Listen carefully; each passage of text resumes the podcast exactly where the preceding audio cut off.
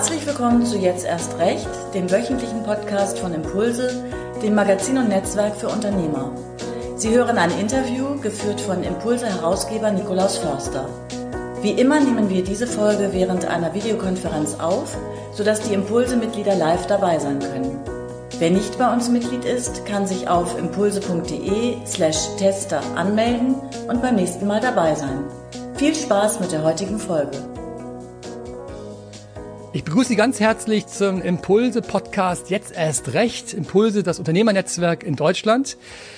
Wir durchleben eine Krisenzeit. Äh, mehr als zehn Millionen Arbeitnehmer wurden zur Kurzarbeit angemeldet. Äh, alle reden darüber, wie kann man die Krise überleben, was kann man jetzt tun. Aber genau das ist die Zeit, nach vorne zu schauen. Und deswegen haben wir beim Pulse den Podcast gestartet, jetzt erst recht. Es geht um Unternehmer, die was ganz Neues starten, die gerade in der Krise Ideen entwickeln, was man tun kann und die, die damit auch Mut machen für andere Unternehmer. Und ich freue mich, dass wir heute einen Unternehmer aus Wuppertal begrüßen dürfen, nämlich Marcel Schettler. Hallo, Herr Schettler, guten Tag. Hallo, schönen guten Tag in die Runde. Vielleicht, ähm, um loszulegen, ich gucke mir gerne die Biografien an von meinen Gästen und Marcel Schettler ist seit vielen Jahren Impulse-Mitglied, liest fleißig Impulse, aber wenn man nach Marcel Schettler sucht, findet man erstmal einen Zauberkünstler. Ja, also Marcel Schettler ist eigentlich ein Zauberkünstler. Das passt natürlich auch gerade jetzt in die Zeit, weil wenn Sie in der Krise überleben wollen, dann müssen Sie so ein paar Tricks beherrschen. Sie müssen Wunder hervorbringen oder scheinbare Wunder. Und wenn man genauer hinschaut, hat er nicht nur zwei Kinder, sondern auch drei Kaninchen. Das passt natürlich als Zauberkünstler muss man eben nicht nur ein paar Kinder zu Hause haben, sondern auch Kaninchen. Deswegen, ich freue mich sehr, Herr Schettler, dass Sie heute da sind. Aber die Rolle als Zauberkünstler ist eigentlich nur eine Nebenrolle. Eingeladen haben wir Sie deshalb, weil Sie Guest One als Geschäftsführer führen mit zwei Kollegen und etwas völlig Neues äh, entwickelt haben in den letzten Wochen. Bevor wir damit loslegen, Herr Schettler, sagen Sie in 60 Sekunden, was ist eigentlich Guest One?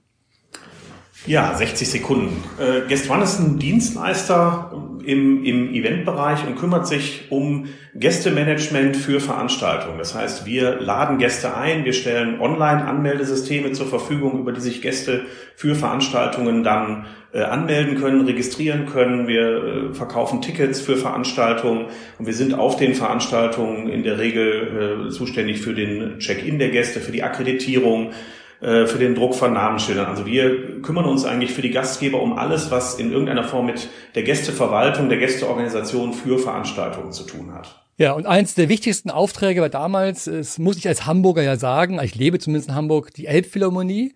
Das war ja ein Weltereignis damals, als die Elbphilharmonie eröffnet worden ist. Und da hat Guest One den Auftrag bekommen, all das zu managen. Vielleicht, Herr Schettler, ein paar Worte, wie es damals abgelaufen ist.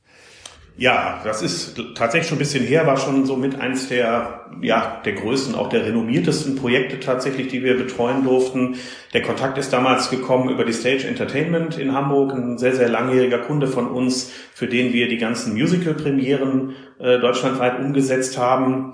Und über den Kontakt ergab sich eine, ja, ein Kontakt zur Elbphilharmonie ähm, um dort die Eröffnungsfeier entsprechend zu begleiten. Und ähm, das setzte sich eben zum einmal auch zusammen aus einem sehr hochwertigen, sehr differenzierten Einladungsversand für ganz unterschiedliche Personenkreise, die auch an den, es waren ja drei Eröffnungen insgesamt hintereinander teilnehmen durften aus einem sehr komplexen, aus einer sehr komplexen Sitzplatzverwaltung. Die Elbphilharmonie hat ja einen doch äh, ganz ungewöhnliches Saaldesign und äh, wir können in unseren Systemen im Prinzip auch eine Sitzplatzverwaltung anbieten. Das heißt, jeder Gast erhält eben einen definierten äh, Platz im Theater und ähm, das haben wir umgesetzt. Das heißt, wir haben uns ums Einladungsmanagement gekümmert, haben postalisch die Einladung verschickt in mehreren Sprachen eben an die verschiedensten Gästekategorien sehr hochwertig haben eine Online-Registrierung in mehreren Sprachen zur Verfügung gestellt, um eben die ganzen Gästedaten zu erfassen. Wie reisen die an?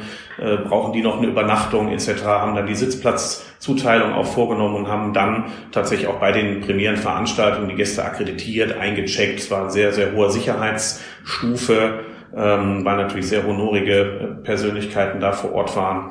Und das war schon so mit eins der spannendsten Projekte vor allen Dingen auch deswegen für uns als Unternehmen ganz interessant, weil wir oft äh, immer so die Situation haben, dass wir von vielen Projekten, die wir machen, äh, dürfen wir gar nicht so viel sagen, weil der Auftraggeber, der Kunde, vielleicht eine Bank, eine Versicherung oder äh, Markenartikler gar nicht möchte, äh, dass äh, das soweit in die Öffentlichkeit getragen wird, was da für Veranstaltungen stattfinden. Das war bei der Elbphilharmonie ein bisschen anders. Wir hatten da tatsächlich auch mal Lokalfernsehen hier bei uns und Radio. Es war also auch ein sehr öffentlichkeitswirksames Projekt auch für uns. Lange her, also die Elbphilharmonie gibt es seit, seit 100 Jahren ungefähr, hat man das Gefühl, wenn man in Hamburg lebt, das ist quasi nicht mehr wegzudenken aus dem Alltag. Ihr Problem, Herr Schettler, ist, die arbeiten im Eventmanagement-Bereich. Und Eventmanagement ist so wie Messebauer, Reisebüroinhaber. Es sind so ein paar Branchen extremst betroffen.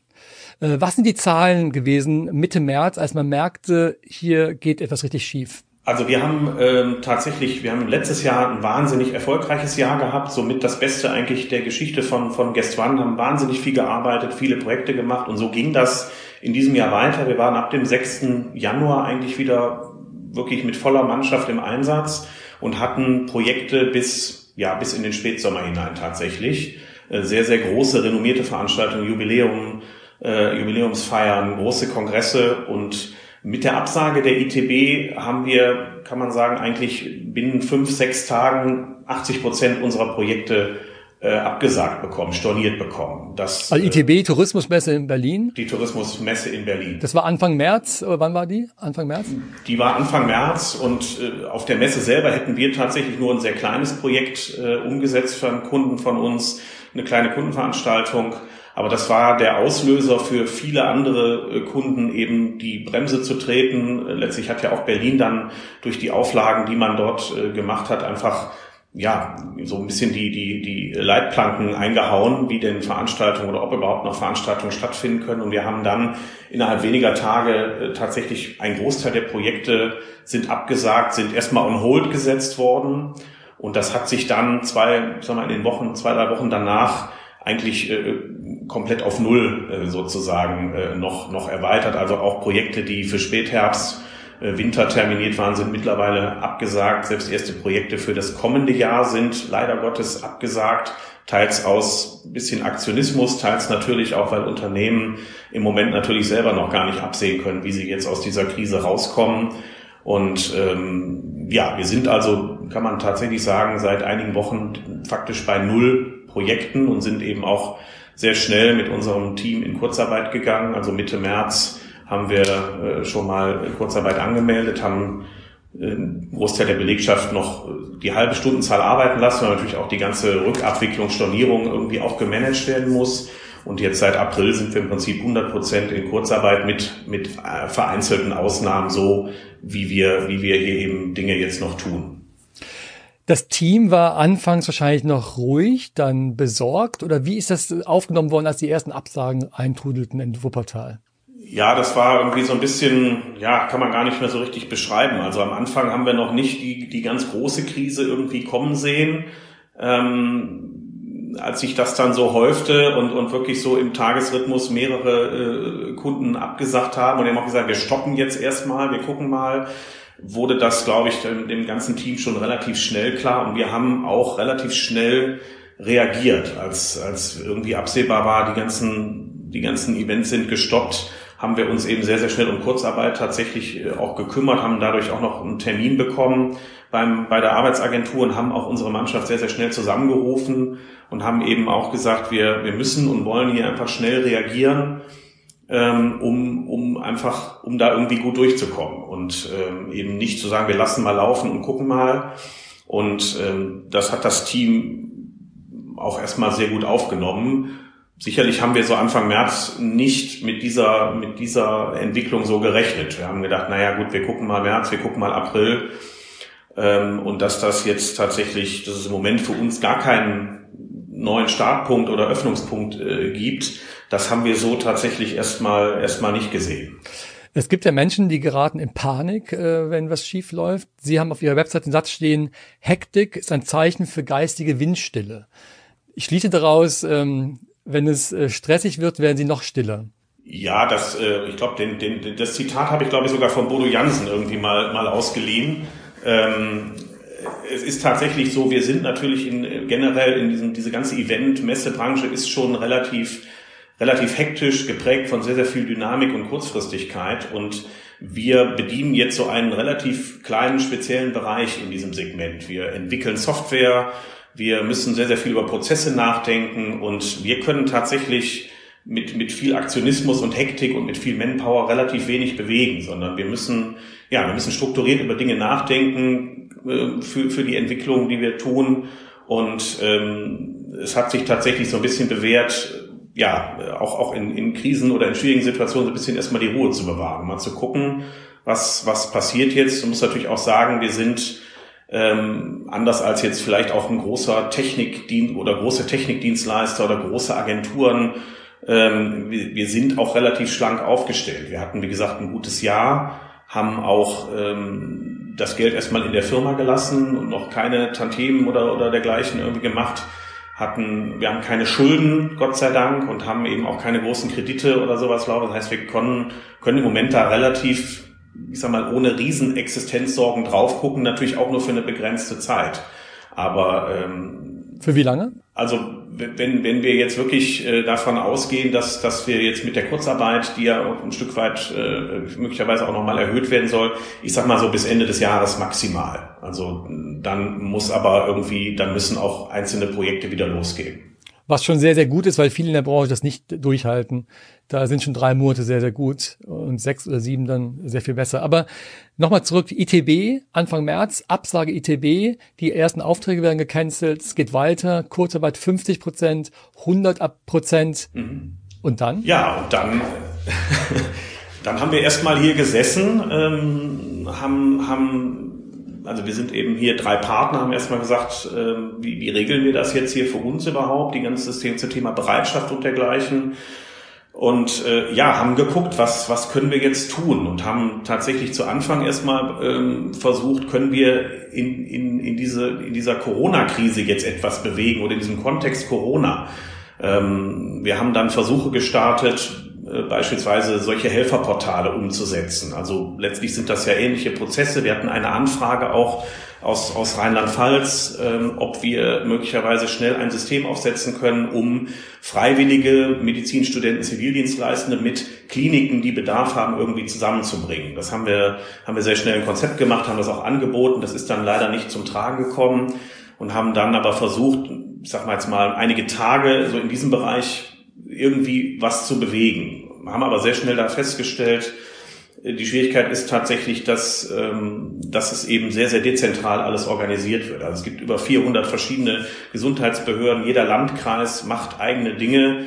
Und es gibt überhaupt keine, keinen zentralen Ansprechpartner, Auftraggeber, den man jetzt irgendwie adressieren könnte. Also das heißt, dass ähm, diese Idee jetzt eben mit und um Corona irgendwie unsere Kompetenzen irgendwie einzubringen, die ließen sich tatsächlich da leider nicht umsetzen. Und dann hatten wir auch so einen ganz kurzen Durchhänger und haben dann durch eine, eine Agentur, mit der wir sehr eng kooperieren, seit vielen Jahren ähm, sehr gute Partnerschaft haben, die im genossenschaftlichen Bereich unterwegs sind, eigentlich erstmal so eine Anfrage bekommen, könnt ihr eigentlich, äh, könnt ihr so Online-Wahlen umsetzen? Und dann haben wir gesagt, ja, in welchem Kontext, was heißt das?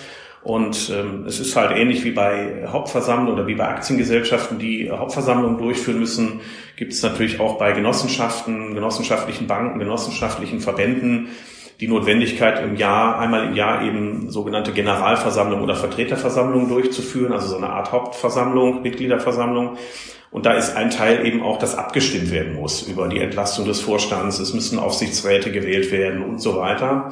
Und das Ganze wurde jetzt relativ kurzfristig durch eine Gesetzesänderung im Prinzip möglich, diese Veranstaltung jetzt auch virtuell online abzuhalten. Das, das war in Deutschland bisher so nicht vorgesehen. Aktiengesellschaften können das jetzt auch. Bayer hat das ja äh, vor einer Woche oder sowas, glaube ich, als erste große DAX-Aktiengesellschaft auch gemacht. Und dann haben wir uns das irgendwie so angeguckt, haben auch so ein bisschen recherchiert und haben erstmal so gesagt, das ist möglicherweise jetzt irgendwie nichts für uns. Wir haben da eigentlich nichts, nichts, worauf wir aufsetzen können, haben da eigentlich nichts fertig. Mal gucken. Und haben dann aber, ja, auch, ich sag mal, binnen ein, zwei Tagen äh, hat unser, unser Partner, der äh, für die ganze Entwicklung hier zuständig ist, gesagt, pass auf, ich habe mir das überlegt, wir bauen da jetzt was. Wir setzen da was auf, wir gucken mal. Wir hatten in der Zeit auch ein bisschen recherchiert, was gibt's da so an, an Wettbewerb am Markt und haben eben dann sehr schnell gemeinsam mit dem Agenturpartner eigentlich ein Paket entwickelt aus einmal unserem Teilnehmermanagement, unserer Teilnehmerregistrierung, weil auch für virtuelle Veranstaltungen sich Teilnehmer natürlich irgendwie anmelden müssen, gerade wenn es um Mitglieder geht, um Stimmrechte, wer darf vielleicht auch abstimmen etc. Haben dann das Thema Livestreaming ähm, auch mit einem Partner damit reingebracht und letztlich jetzt das Thema der Online-Wahlen, der Online-Abstimmungen in einem ich sage jetzt mal, rechtssicheren, belastbaren, sicheren Verfahren. Und ähm, haben, haben da sehr schnell eben eine Konzeption gemacht, haben auch sehr schnell mit der Umsetzung angefangen, da auch erste Entwick zwei Entwickler, unser Grafiker aus, aus der Kurzarbeit geholt und angefangen, das umzusetzen. Und parallel eigentlich sind wir sofort in die, ja, ich sag mal, ins, ins Marketing gegangen, in die Bewerbung gegangen. Also das können wir tatsächlich relativ gut und relativ schnell, dass wir Dinge verkaufen, die wir noch nicht ganz fertig haben. Das gelingt uns Gott sei Dank, ähm, gelingt uns ganz gut. Liefern müssen wir dann natürlich. Und haben tatsächlich jetzt über diese Kooperation eben im genossenschaftlichen Bereich mittlerweile jetzt die ersten drei Projekte auch äh, realisieren können, haben das aber auch sofort auf unsere Webseite gepackt, haben unsere Google-Aktivitäten, AdWords etc. Ähm, daraufhin erweitert und angepasst und kriegen im Moment tatsächlich ein, zwei Anfragen, kann man wirklich sagen, täglich ähm, dazu. Die, die müssen jetzt auch in Projekte sich, sich äh, umsetzen lassen, aber zeigt so ein bisschen, dass wir da ja doch relativ schnell irgendwie auf dem, auf dem richtigen, auf dem richtigen Weg, glaube ich, unterwegs sind. Sie haben eben gesagt, äh, es gab einen Durchhänger, eine kurze Zeit, und dann ging's los. Äh, also wenn ich mir anschaue, es gibt viele Eventunternehmen jetzt gerade, die haben immer noch ein Durchhänger, weil sie ein bisschen ratlos sind, was sie tun können. Die wissen nicht, wie lange dauert das noch. Mhm. Wann wird es die ersten Events geben? Was ist mit kleineren, größeren? Wann geht's weiter? Ähm, was war das für ein Durchhänger? Wie sind Sie da rausgekommen? Ja, also wie gesagt, das war tatsächlich, ähm, wie gesagt, also wir, wir, wir, wir sind hier, wir sind hier drei Partner, davon sind zwei eben sehr vertrieblich orientiert, sehr vertrieblich auch unterwegs und unser dritter Partner, der Thomas Küfner, kümmert sich hier um die ganze Entwicklung. Wir hatten das zu dritt diskutiert und äh, liegt so ein bisschen in der Natur der Sache natürlich, dass die Vertriebler gerne schnell da irgendwie Dinge verkaufen wollen und der Entwickler immer sagt, oh, da muss man erstmal gucken, das ist alles sehr komplex und oh, wie lange das alles dauert, das wissen wir noch nicht. Und wir hatten eigentlich so einen Haken dran gemacht und gesagt, das ist für uns jetzt im Moment zu aufwendig. Und letztlich, äh, dann haben wir gedacht, gut, dann ja, wissen wir jetzt auch nicht. Und dann kam aber zwei Tage später, ich glaube sogar über ein Wochenende, der Impuls dann von unserem, äh, ich sag mal, Entwicklungsgeschäftsführer, der sagt, pass mal auf, ich habe mir das über Wochenende überlegt, ich habe mir ein paar Sachen mal aufgeschrieben, ich habe mit zwei Entwicklern das auch mal durchdiskutiert. Wir machen das jetzt. Wir investieren da jetzt rein. Da muss man natürlich an der Stelle wirklich auch sagen, dass dass das äh, Vehikel Kurzarbeit tatsächlich da auch eine, eine sehr, sehr gute Unterstützung ist ähm, natürlich müssen wir jetzt die Stunden, die, die eben auch geleistet werden, bezahlen wir. Trotzdem ermöglicht es uns aber eben auch einfach, wir haben jetzt die Flexibilität, da rein zu investieren, eben zu sagen, wir machen das. Und in dem Moment, wo die Entscheidung irgendwie gefallen war, wo letztlich der Entwicklungschef äh, gesagt hat, wir bauen das jetzt, ging, ging das sofort los in dem, in dem Prozess, wie, wie wir sonst eben auch ticken. Also sehr schnell ähm, Prozesscharts gemacht, die Grafik dahin ähm, hingeholt, ähm, die Webseite angepasst, White entwickelt mit der Agentur zusammen, zu sagen, was sind die, die Kernthemen, wie kommunizieren wir das, wie gehen wir da raus und dann ging es sofort in den, ja, ich sag mal, in den, in den Arbeitsmodus im Prinzip rein. Das Team war auf 100% Kurzarbeit. Wissen Sie noch, wie es war, als Sie gesagt haben, es geht wieder los, wir haben eine Idee, wir haben jetzt ein Projekt, bitte weiterarbeiten? Also äh, ich sag mal, die, die, die betroffenen Entwickler und auch jetzt äh, die Kollegen aus der Grafik, die waren einfach sehr, sehr happy.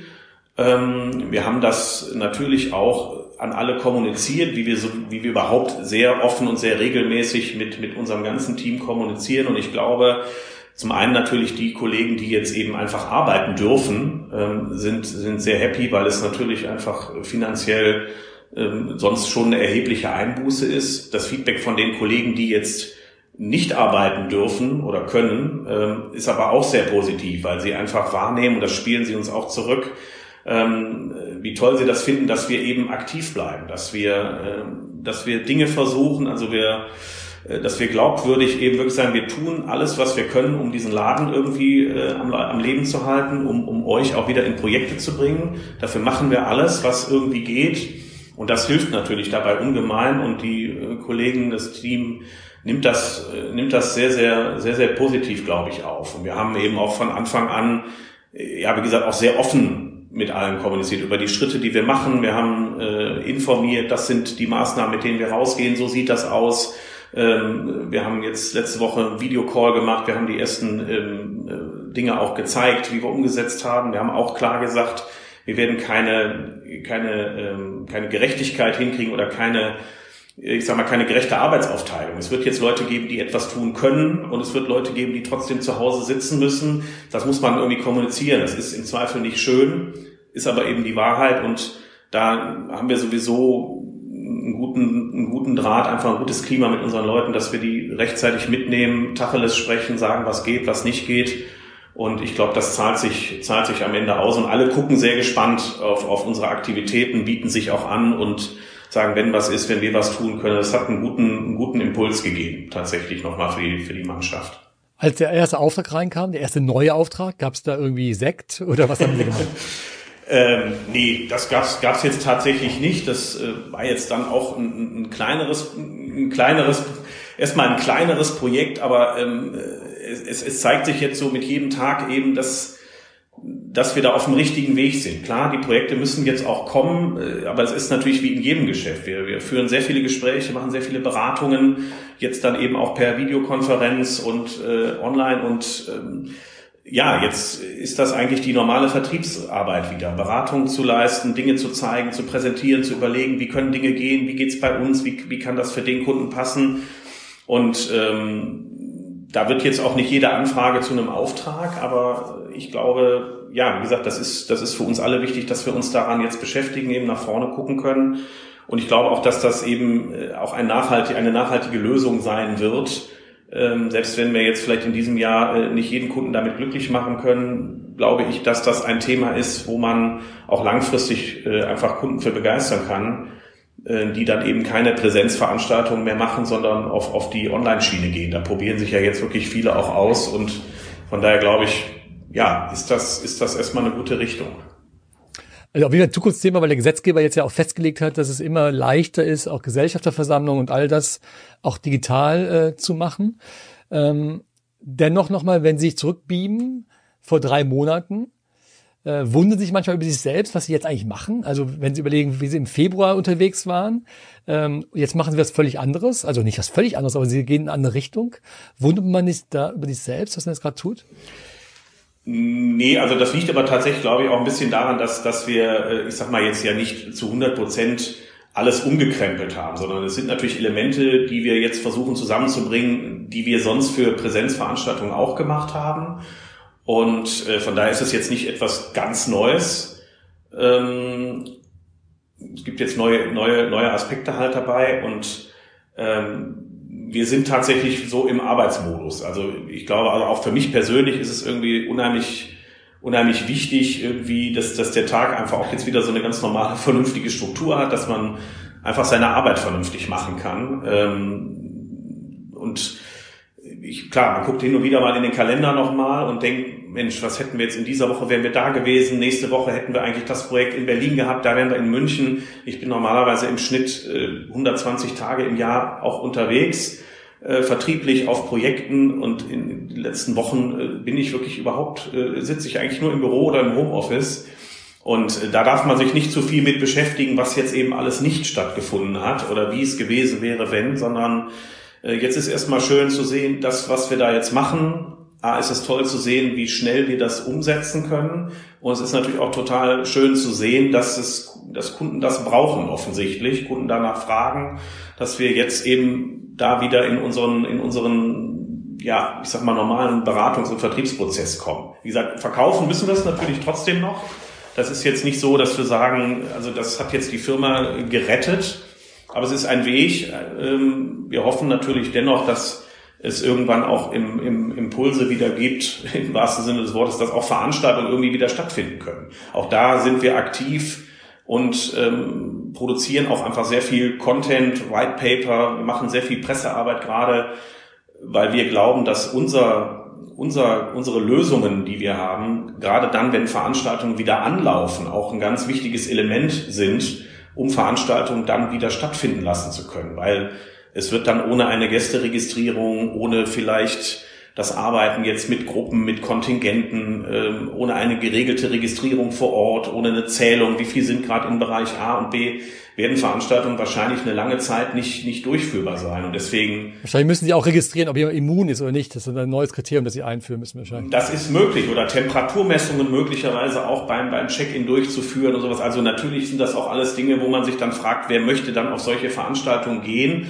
Aber ich glaube schon, dass sich neue Formate auch entwickeln werden mit, mit findigen Agenturen, mit findigen Locations, ähm, eben auch mit findigen Dienstleistern, die auch aus so einer Not wieder eine Tugend machen werden und eben sagen, gut, wenn, wenn, wenn der Gesetzgeber gesagt, 500 Personen in 10 Gruppen A50, dann finden wir dafür jetzt einen Weg. Und da wird man unsere Tools auch für brauchen. Deswegen glaube ich, ähm, äh, ist das jetzt erstmal ein, ein Mittel, um, um, um, um Dinge zu tun und trotzdem arbeitet man natürlich auch parallel daran, ähm, am Start zu sein, sozusagen, wenn es auch mit echten Veranstaltungen wieder losgeht. Sie machen, Herr Schettner, einen sehr ruhigen Eindruck. Gab es in den letzten Monaten keine Phase, wo Sie auch gezweifelt haben? Gab es einen Moment, wo Sie auch nicht mehr wussten, wie es weitergeht? Nee, also so tatsächlich so richtig in den Abgrund geschaut, muss ich wirklich sagen, haben wir nicht ähm, bis dato. Was wie gesagt daran liegt, dass wir eben, ja, ich sag mal, tatsächlich keine Liquiditätsprobleme im Moment haben durch ein, durch ein sehr gutes Jahr. Dadurch, dass wir natürlich auch die, die gestoppten und stornierten Projekte in Teilen auch abrechnen konnten, also ähm, da haben und, und wir wenig Fremdleistungen tatsächlich haben, ähm, können wir zumindest so was, was die Liquidität betrifft, haben wir jetzt keine Existenzangst. Alles andere lassen wir im Moment oder lass auch ich im Moment nicht so, so, so intensiv an mich ran, weil ich glaube, es ist zu früh, also jetzt zu sagen, Mensch, brauchen wir denn künftig noch 20 Leute? Wie werden wir denn jetzt da rauskommen? Ich, das kann im Moment niemand beantworten und deswegen beschäftige ich mich damit tatsächlich nicht. Ähm, das, das machen wir dann, wenn wenn wenn es wenn es soweit ist ähm, tatsächlich. Also wir fahren tatsächlich da auch so ein bisschen auf Sicht, beschäftigen uns mit den Dingen jetzt gerade, die wir auch beeinflussen können und weniger jetzt mit irgendwelchen Schreckensszenarien oder mit mit Exit-Szenarien oder mit Insolvenzthemen oder sowas. Das sehen wir im Moment tatsächlich auch für uns nicht. Und möglicherweise kommen noch mal schlaflose Nächte, wenn wir irgendwann davor stehen. Aber ich, ich will es nicht hoffen. Andere Unternehmen, Herr Schettler, schauen in den Abgrund, gerade in dieser Branche, Eventbranche. Was für einen Tipp am Ende würden Sie diesen Unternehmern geben? Was sollte man jetzt tun? Ja, das ist tatsächlich natürlich nicht, nicht ganz so einfach, äh, weil ich glaube, dass auch die, die Situationen bei den einzelnen Unternehmen wirklich sehr, sehr unterschiedlich sind. Also ich selber äh, kenne kenn, äh, hier auch in Wuppertal einen sehr, sehr großen Technikdienstleister, also Licht, Ton, Videotechnik, LED, die äh, über sechs Millionen Euro an Aufträgen äh, storniert bekommen haben. Das ist natürlich eine Wahnsinnssumme ähm, und die äh, über, über 100 Mitarbeiter haben, die, die die Lagerhallen voll haben mit Technik. Äh, da jetzt einen, einen guten Tipp abzugeben und zu sagen, Mensch, beschäftigt euch ein bisschen mit der Zukunft, ist tatsächlich schon, schon einfach sehr, sehr schwierig. Ähm, deswegen, ich glaube, trotzdem man muss versuchen, irgendwie nach vorne zu schauen, irgendwie aktiv zu bleiben, wach zu bleiben, irgendwie zu sehen, wo können wir vielleicht Dinge tun und ähm, ja, versuchen Kooperationen vielleicht irgendwie zu schmieden, mit seinen Kunden in Kontakt zu bleiben, zu telefonieren, einfach wirklich so, so ein bisschen seinen Tag, Tagesablauf beizubehalten, irgendwie zu gucken, wie geht's weiter. Das ist jetzt aus unserer Warte eben so möglich. Wie gesagt, wir haben aber auch jetzt keine ja, wir haben nicht äh, Millionen Kredite am Laufen. Ich habe einen anderen ähm, äh, Event-Kollegen, die, die so im Bereich, äh, ich sag mal, äh, Hüpfbogen unterwegs sind, aber eben wahnsinnig groß, die irgendwie 30, 40 LKWs haben. Die haben einfach auch null Aufträge und da ist, da ist es sehr, sehr schwierig, was zu tun. Die haben jetzt zum Beispiel angefangen, an Supermärkte ihr Personal auszuleihen, um dann eben die Einkaufswagen zu desinfizieren. Das ist ist jetzt irgendwie ein Tropfen auf dem heißen Stein, aber eben auch so ein bisschen so, dass wir haben geguckt, was kann man machen, haben ihre Kunden angerufen und gesagt, gut, der Aldi macht jetzt keine Hüpfbogen, aber der könnte vielleicht irgendwie 30 Leute brauchen, dann machen wir jetzt das. Also so schwierig das, glaube ich, ist da, das, das kann nur, wäre so mein Tipp, einfach zu gucken, nicht in, in, in Panik oder nicht in, in so Mitleid zu versinken, sondern zu sagen, okay, was, was können wir jetzt tun? Wie geht das? Wo können wir etwas machen? Auch wenn das sicherlich für manche Branchen jetzt äh, ja vielleicht blöde Worte sind, sagt, der, der hat gut reden. Ähm, ich glaube, das muss man individuell tatsächlich gucken. Lieber Schetter, vielen, vielen Dank. Schön, dass Sie zu Gast waren beim Unternehmer-Podcast. Jetzt erst recht. Vielen Dank. Schön, dass Sie da waren. Ich danke auch. Das war jetzt erst recht, der Unternehmerpodcast von Impulse. Weitere spannende Geschichten, wertvolle Tipps, Checklisten und Informationen für Unternehmer finden Impulse-Mitglieder online und in unserem Magazin. Im aktuellen Magazin stellen wir Ihnen noch weitere Unternehmer vor, die in der Corona-Krise mutig neue Wege gehen, ihr Geschäftsmodell verändern und es schaffen, ihre Mitarbeiter gerade jetzt zu motivieren. Impulse-Mitglieder wird das Magazin jeden Monat gratis nach Hause geschickt. Sind Sie noch kein Mitglied, können Sie Impulse sieben Tage lang kostenlos testen unter www.impulse.de/tester. Dort erhalten Sie auch die Möglichkeit, an der Aufzeichnung dieses Podcasts live teilzunehmen und Ihre Fragen an den jeweiligen Gast zu stellen. Wir freuen uns auf Sie. Bis zum nächsten Mal bei Jetzt erst recht.